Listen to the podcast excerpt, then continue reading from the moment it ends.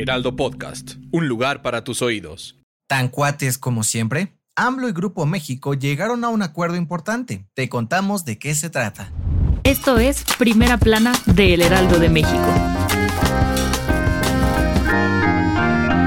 Entre la ocupación temporal de un tramo de las vías de Ferro Sur por parte de la Marina y la caída de la compra de Banamex, el gobierno federal y Grupo México andaban de las purititas greñas, pero finalmente decidieron hacer las paces y llegaron a un acuerdo. Por si no lo recuerdas, este roce comenzó hace unas semanas cuando AMLO le pidió chance a Grupo México de usar un tramo de sus vías ferroviarias en Veracruz y Oaxaca, y la empresa dijo que sí, no más que se cayeran con 9.500 millones de pesos, lo cual no le pareció nadita al precio y procedió a decretar la ocupación con la Marina. Ahora, luego de semanas de denuncias y estira y afloja, finalmente llegaron a un punto medio. En la conferencia mañanera de este jueves, AMLO reveló que la empresa de Germán Larrea acordó entregar el tramo ferroviario al gobierno a cambio de ampliar por ocho años la concesión de la vía para Ferrosur. Pero eso no fue todo, y es que el gobierno también logró que una subsidiaria de Grupo México levantara una demanda que habían interpuesto contra el tren Maya. López Obrador dijo que la negociación fue buena para todos los involucrados y ahora trabajarán para echar a andar los proyectos tal como están planeados. Gracias por escucharnos. Si te gusta Primera Plana y quieres seguir bien informado, síguenos en Spotify para no perderte de las noticias más importantes y escríbenos en los comentarios qué te parece este episodio.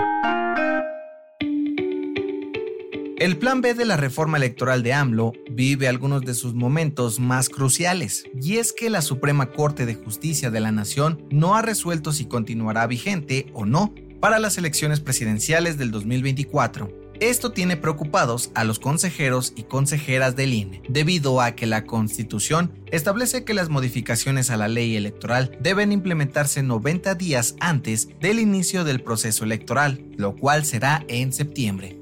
Entre la incertidumbre, los funcionarios del INE aseguraron que, sea la decisión que se tome en la Suprema Corte, la acatarán. Sin embargo, como está suspendida la ley, no tienen prevista su implementación. Ante esto, aseguraron que podría provocar un desajuste interno, por lo que señalaron que esperarán la resolución lo antes posible.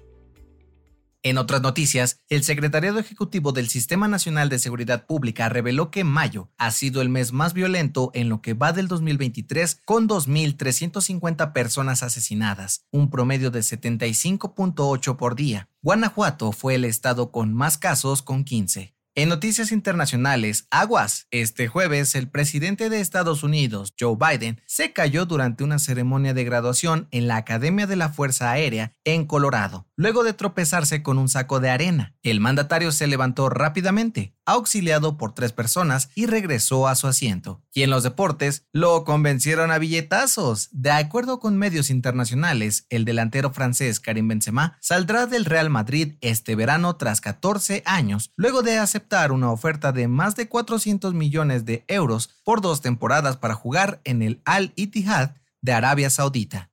El dato que cambiará tu día.